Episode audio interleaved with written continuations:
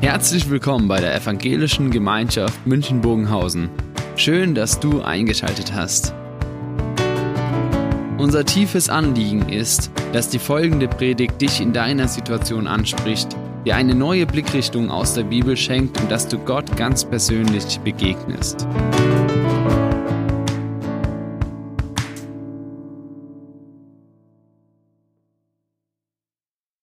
Können Sie sich noch an die Szenen erinnern? Sie kommen in ein Geschäft und finden viele Produkte nicht mehr, die sich dort einst so reichlich stapelten. Am auffälligsten und am erstaunlichsten war das am Fehlen von Toilettenpapier. Wer hätte das je gedacht, dass ausgerechnet dieses Produkt einmal zur Mangelware wird? Heute lachen wir darüber. Aber vor ein paar Monaten, im Frühjahr 2020, da dachten wir, na wenn das schon aus ist, wie sieht es dann mal mit den wirklich wichtigen Produkten und wichtigen Lebensmitteln aus? Und so begann die Hamster-Olympiade. Wir hatten Angst, auf wichtige Dinge eventuell verzichten zu müssen. Das Erstaunliche war, die Älteren unter uns, und ich habe Brüder, die sind 16 und 13 Jahre älter, die haben Notzeiten des Krieges und der Nachkriegszeit miterlebt, die haben das alles viel gelassener gesehen. Heute hören wir von einem Mann, bei dem der Verzicht nicht so seine Sache war. Ich lese aus Matthäus 19 ab Vers 16. Da kam ein Mann zu Jesus und fragte ihn, Lehrer, was muss ich Gutes tun, um das ewige Leben zu bekommen? Jesus antwortete, Warum fragst du mich, was gut ist? Es gibt nur einen, der gut ist. Wenn du bei ihm leben willst, dann befolge seine Gebote. Welche Gebote? fragte der Mann. Jesus antwortete, du sollst nicht morden, nicht die Ehe brechen, nicht stehlen, nichts Unwahres über deinen Mitmenschen sagen, ehre deinen Vater und deine Mutter und liebe deinen Mitmenschen wie dich selbst. Ich habe alle diese Gebote befolgt, erwiderte der junge Mann. Was muss ich sonst noch tun? Jesus sagte zu ihm, wenn du in der Liebe zu deinen Mitmenschen vollkommen und ungeteilt sein willst, dann geh, verkaufe alles, was du besitzt und gib das Geld den Armen, so wirst du bei Gott einen unverlierbaren Besitz haben. Und dann komm und folge mir. Als der junge Mann das hörte, ging er traurig weg, denn er hatte großen Grundbesitz. Die gegenwärtige Krise, die hat einige Wahrheiten zutage gefördert. Und ich will drei herausgreifen und heute mal betrachten. Zunächst mal ganz real. Menschen haben ihre Arbeit verloren. Und bei sinkenden Einkommen, da sinken natürlich auch die Steuern, die Abgaben an den Staat. Der Staat bekommt weniger. Und wenn er weniger hat, kann er auch weniger verteilen. Verteilen in das Sozial- und in das Gesundheitssystem, in die Infrastruktur.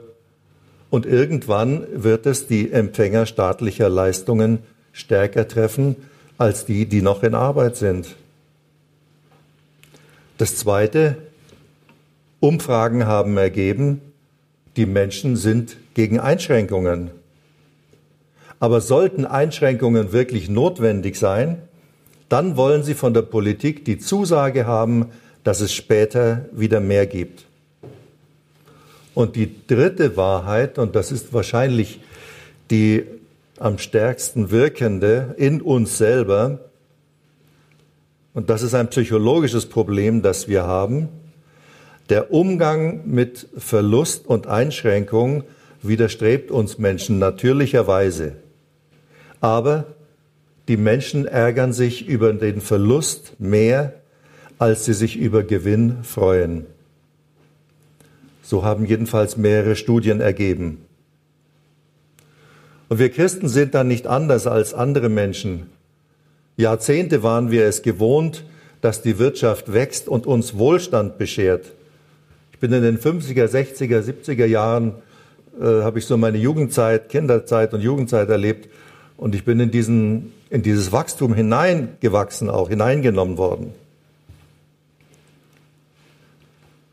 Wir haben uns daran gewöhnt. Wir haben gedacht, das geht immer so weiter. 1972 tauchten erste Zweifel auf in einer Studie, die bekannt geworden ist, die Grenzen des Wachstums von Dennis Meadows. Und in dieser Studie, da wird beschrieben, dass das Wachstum der Weltwirtschaft mindestens an eine von drei Grenzen stoßen wird. Erstens, die wachsende Weltbevölkerung mit den notwendigen Nahrungsmitteln versorgen zu können. Und zweitens, mit zunehmender Produktion wächst auch die Umweltbelastung, die in den Griff zu bekommen. Und drittens, die Erschöpfung wichtiger Rohstoffe, wie zum Beispiel das Erdöl.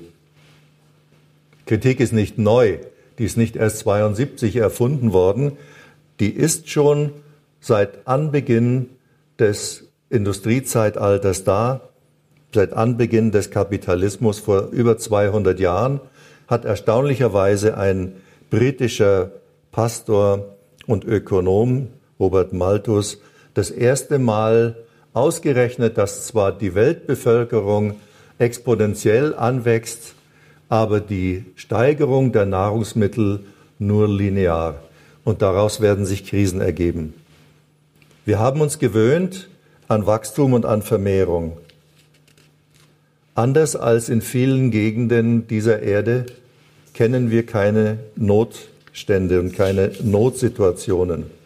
Aber historisch betrachtet ist die Idee einer kontinuierlich wachsenden Wirtschaft und eines kontinuierlich wachsenden Wohlstandes noch keine 300 Jahre alt.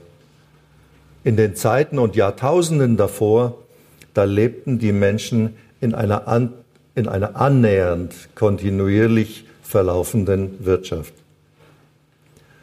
Wir müssen jetzt mal über Verzicht reden. Erstens, Verzicht ist uns leider nicht angeboren. Wir müssen es erlernen. Das ist der Grund, warum Jesus den jungen Mann dazu auffordert, mal auf seinen Reichtum zu verzichten. Reichtum bedeutet für das Individuum, und wir haben es ja schon gehört, Unabhängigkeit. Ich habe Ressourcen, die stehen mir zur freien Verfügung. Aber die gegenwärtigen Probleme sind nicht nur eine Folge von zu großem Ressourcenverbrauch, vor allen Dingen sind sie aber eine Folge der einer fehlenden Kultur und Ethik. Wissenschaft und Technologie sind zwar großartige Produkte einer Gott geschenkten Kreativität, aber wie wir damit umgehen, ist doch auch für uns Christen eine Frage unserer geistlichen Kultur, unserer Ethik und unserer Spiritualität. Und die sollte uns Grenzen setzen und sollte uns zu einer klaren Selbstbeschränkung zügeln. Es herrscht eine Weltsicht, die den Menschen und die Natur getrennt sieht, aber Gott hat sie ursprünglich einmal zusammengefügt, als eins geschaffen. Zweitens, Verzicht ist nicht für alle gleich. Während wir im globalen Süden viele Gebiete als unterentwickelt bezeichnen, so können wir in den meisten Industrieländern eine technische und auch eine finanzielle Überentwicklung beobachten. Reichtum und Wohlstand sind gewachsen. Aber ist der Mensch geistig und geistlich in seinen Beziehungen untereinander und in seiner Beziehung zu Gott dem Ganzen hinterhergekommen? Was sind denn die Wurzeln dieses Ungleichgewichts, die zu einem ganz unannehmbaren Kontrast zwischen Arm und Reich, zwischen Nord und Süd und zwischen Macht und Ohnmacht geführt haben? Drittens, Verzicht macht uns Angst. Wir setzen Verzicht mit Not gleich. Der Blick in die Zukunft mit dem weniger verunsichert uns. Aber vielleicht wird uns eines Tages Einschränkung sowieso aufgezwungen durch zunehmende Störungen, durch schlechte Qualität der Natur, Verlust von Ackerland, steigende Kosten der Umweltbelastung oder zivile Unruhen. Ich denke, Anzeichen dafür mehren sich in vielen Ländern. Viertens, dennoch müssen wir sagen, Verzicht ist notwendig. Interessanterweise wachsen seit etlichen Jahren die Wirtschaften vieler Industrienationen nur noch sehr moderat im 1 bis 2 Prozent Bereich.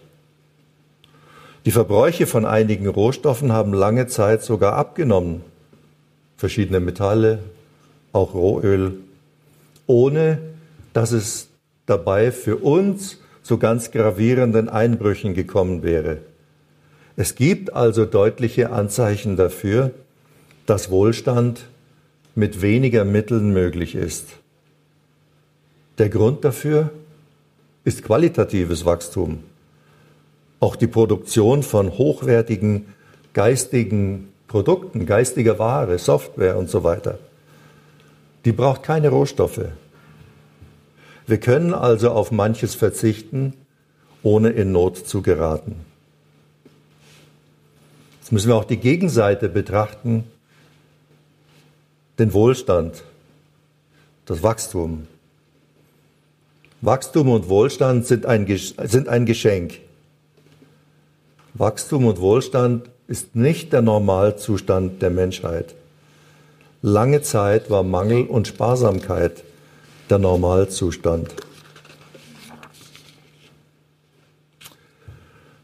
Psychologische Studien zeigen aber, dass ab einem bestimmten Maß an materiellem Wohlstand die empfundene Lebensqualität nicht mehr mitwächst, sondern sogar abnimmt. Und wir haben ja auch interessante Aussagen von dir gehört, Bernd. Zweitens, Wachstum und Wohlstand müssen wir neu definieren. In der Bibel gibt es viele Aussagen darüber, dass es immaterielle Werte gibt, die den Menschen zugutekommen. Es kann nicht sein, dass hauptsächlich materielle Faktoren in unsere Definition einfließen, wenn es uns gut geht, wenn wir Wachstum und Wohlstand haben.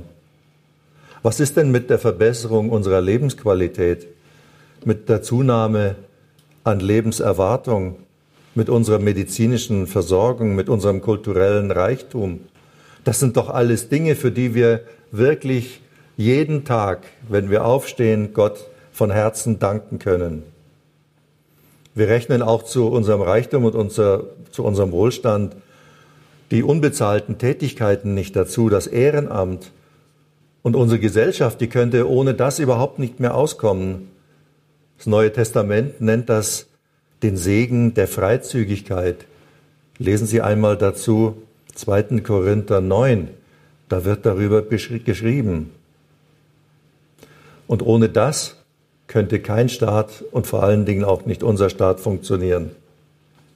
Die einfache Formel von Politikern lautet, wächst das Bruttoinlandsprodukt, wächst auch die Lebensqualität. Aber ist das so? Aspekte wie unsere Umweltverschmutzung, die Luftqualität und vor allen Dingen der soziale Frieden, die kommen überhaupt nicht zum Tragen. Die Schöpfung, wie sie uns von Gott gegeben wurde, fließt leider nicht in die Betrachtung von Wohlstand ein. Und hier denke ich, da müssen wir etwas korrigieren. Hier müssen wir uns erstmal geistlich korrigieren. Wir betrachten nur die Ressourcen, die wir aus dieser Welt gewinnen können, aber nicht den Schöpfer, der das Ganze geschaffen hat. Das ist der falsche Ansatz. Und wir Christen, wir sollten bei der Beschreibung von wahrem Wohlstand, was wirklich da dazugehört, wir sollten da die Schrittmacher sein und nicht darauf warten, bis uns andere ihre Definitionen und ihre Vorschläge aufdrängen. Drittens, Wachstum und Wohlstand führen zu Verpflichtungen. Die Verpflichtung heißt Teilhabe. Jesus fordert den reichen Mann auf, arme Menschen an seinem Reichtum teilhaben zu lassen, einen Ausgleich zu schaffen, einmal die Rolle zu tauschen, sich selber in Abhängigkeit zu begeben und dann mal zu sehen, wie man damit klarkommt. Andererseits, Jesus fordert nicht Askese von uns. Askese ist keine Lösung. Wohlstand ist für Jesus per se nichts Schlechtes. Das Problem ist ein anderes, nämlich mit dem Wohlstand steigt auch die Verantwortung und nicht jeder wird diesem hohen Anspruch gerecht. Biblische Prinzipien sind, Abmachungen einzuhalten, Eigentum anderer zu achten, maßvoll zu sein, Verantwortung für den eigenen Besitz zu übernehmen und für das eigene Handeln, aber auch die Gleichheit vor dem Gesetz zu respektieren, die Gleichheit aller. Auch das ist Teilhabe. Was hilft uns weiter? Uns Christen hilft natürlich die Schrift, die Bibel weiter als Grundlage. Die Schöpfungsberichte im Buch Genesis, die deuten an, dass sich das menschliche Dasein auf drei fundamentale Beziehungen gründet. Die Beziehung zu Gott, die Beziehung zum Nächsten und die Beziehung zur Erde, auf der wir leben. In den biblischen Texten wird deutlich, dass diese harmonischen Beziehungen zerbrochen sind. Und weit von diesem Vorbild entfernt zeigt sich heute in den Kriegen um Verteilung und in der Vernachlässigung der Ärmsten und in den Angriffen auf die Natur, dass wir selber begrenzte Wesen sind. Es macht uns deutlich, dass es wieder ganz große Anstrengungen braucht, um in diese Harmonie der drei Beziehungen hineinzukommen, sie wiederherzustellen. Es gilt für uns, diese Erkenntnis in den Mittelpunkt der Weltbetrachtung zu stellen und nicht die Trennung von Mensch und Natur, sondern die Vereinigung von Beziehungen zu Gott, zum Nächsten und zur Welt.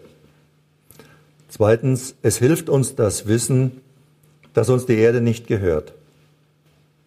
Wesentliches Fundament im Umgang mit der Welt muss für Christen doch die Tatsache sein, dass sie uns anvertraut wurde, uns aber nicht gehört. In den Psalmen heißt es, dem Herrn gehört die Erde. Psalm 24, Vers 1. Wir sind zu einer Beziehung verantwortlicher Wechselseitigkeit berufen. Eigentum hat eine soziale Hypothek. Es ist neben der privaten auch eine gesellschaftliche und eine soziale Funktion damit verbunden, eine menschliche Funktion. Denn Gott hat die Welt geschaffen, damit alle, alle Menschen ernährt werden und nicht, damit sie einigen wenigen gehört, die das verteilen dürfen. Und dieser Grundsatz wird automatisch zu einer schweren Anfrage für die reichen Industrienationen, die Ressourcen nämlich in solch einem Maß zu gebrauchen, dass dabei die armen Nationen und die kommenden Generationen nicht ihre Überlebenschance verlieren. Was hilft uns noch? Es hilft uns Ruhe, der siebte Tag. Die Bibel kennt für die Nutzung der Güter dieser Erde auch zeitliche Grenzen. Und das hat eine eigene wirtschaftliche Logik. Eine Logik, die die soziale Komponente des Wirtschaftens immer im Blick hält. Der siebte Tag, der Ruhetag, 1. Mose 2. Und dann das siebte Jahr, das Sabbatjahr, im dritten Mose 25. In dem wird nur gesät und geerntet, was wirklich selbst verbraucht werden kann. Und für jede Generation gibt es ein sogenanntes Jubeljahr, ein Jahr der allgemeinen Vergebung, nicht nur der immateriellen Schulden, sondern auch der materiellen Schulden.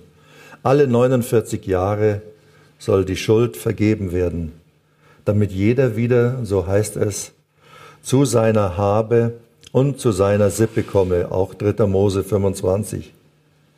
Ein Jahr, um zu verhindern, dass die Unterschiede, das Reichtumsgefälle zwischen den Menschen zu groß werde. Jede Generation soll sich wieder erholen können. Die Chancengleichheit soll wiederhergestellt werden. Wir haben doch schon innerhalb der Europäischen Union ganz große Schwierigkeiten, begrenzte Schuldenerlasse herzustellen, geschweige denn einen kompletten. Was die Bibel da vorschlägt, ist revolutionär, würde unsere Regierungen und unsere Banken komplett zum Ausflippen zwingen. Aber zurück zur Wirklichkeit. Unser Alltag prägt uns. Verzicht ist leichter gesagt als getan. Wir können viel darüber nachdenken und sprechen. Ja, wir können es auch einsehen. Aber ich fürchte, bei der nächsten Krise, da gelten wieder die gleichen alten Verhaltensmuster. Unser eigener Zustand, wie wir Verantwortung sehen, der ist uns wichtiger als die Verantwortung für das Ganze und für andere Menschen zu übernehmen. Ich denke, es gilt nicht nur für Erwachsene. Wir merken doch auch schon, wie unsere Kinder Systemzwängen unterliegen und ein alternatives Leben für sie auch schwer ist. Wer Kinder hat, der weiß, wie sie sich vergleichen mit anderen Kindern was die haben, was die machen, was sie, was sie tragen, die Kleidung, was sie sich leisten können, welches Handy sie haben. Einschränkungen sind nur auf Basis bewusster und individueller Lebensentscheidungen möglich. Ohne das geht es nur mit Zwang und Auseinandersetzung. Jesus will von uns keine Radikallösung.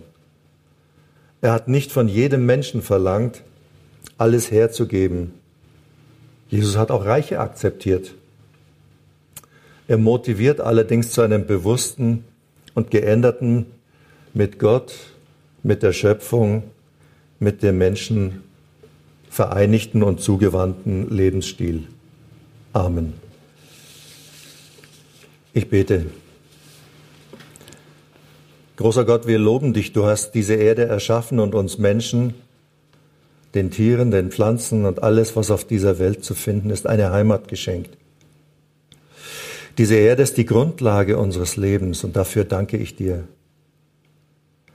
Bitte erlöse uns von dem Gedanken, dass alles nur für uns ist und führe uns zu, Dank, zu einem dankbaren Umgang mit deiner Schöpfung und mit allen deinen Geschöpfen. Amen.